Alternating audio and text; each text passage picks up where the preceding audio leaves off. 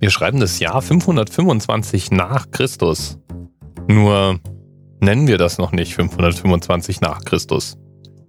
Stattdessen wird ab Machtergreifung von Königen und Fürsten gezählt. Also Jahr 12 der Regentschaft von Dirk dem Fantastischen oder so. Oder man befindet sich in Indien, in China oder im Mittleren Osten und ist dort mit ganz anderen Kalendersystemen konfrontiert. Aber wie das immer so ist, Dinge, die heute ganz selbstverständlich sind, die sind irgendwann jemanden mal zum ersten Mal in den Sinn gekommen.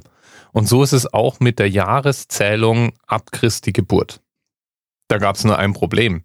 Die Gelehrten der damaligen Zeit waren sich gar nicht einig, wann denn Christus so grob geboren sein müsste. Es gab verschiedene Zyklen und Zellarten und eine nicht unbeträchtliche Anzahl Gelehrter beschäftigte sich mit dieser Frage. Und da tritt in unserer Geschichte nun Dennis der Kleine oder Dionysius Exiguus auf den Plan. Der war Mönch und lebte zwischen 470 und 540 nach Christus und verbrachte den Großteil dieser Zeit in Rom. Und da beschäftigte er sich hauptsächlich damit, Schriften vom Griechischen ins Lateinische zu übersetzen.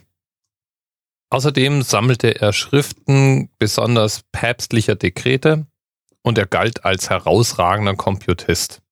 Und das hat jetzt natürlich im Jahr 525 nach Christus auch nichts mit dem Computer zu tun, sondern ein Computist war jemand, der hauptsächlich mit Zeiträumen rechnete oder ganz allgemein rechnete. Er war also so eine Art Gebrauchsmathematiker. Und eine der Aufgaben, die ihm da zufiel, war, das jeweilige Osterdatum zu berechnen.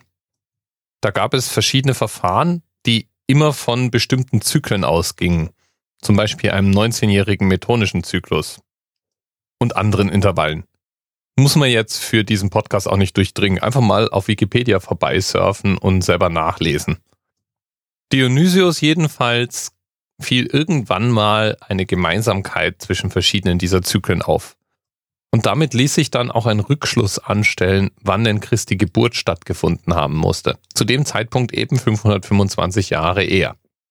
Und so fing er an, auf seinen Tafeln eine zusätzliche Jahresangabe zu vermerken.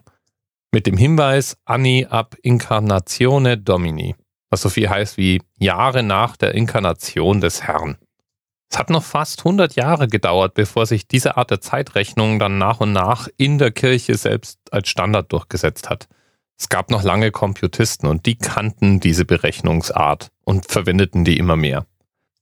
So richtig in die Masse wurde das dann erst an Weihnachten 800 nach Christus gerückt. Da wurde nämlich Karl der Große gekrönt.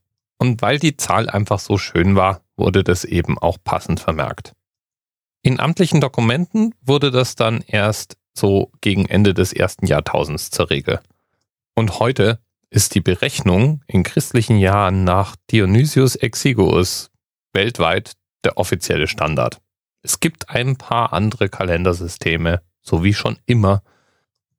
Aber trotzdem ist die Berechnung der Jahresangabe nach dem christlichen Wert und dem gregorianischen Kalender der unangefochtene weltweite Standard.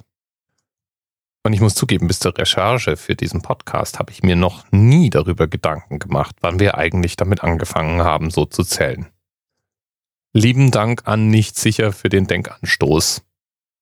Bis bald. TMRS 10, 9, 8. The experience of 47 individual medical officers. Was hier über die Geheimzahl der Illuminaten steht. Und die 23. Und die 5. Wieso die 5? Die 5 ist die Quersumme von der 23.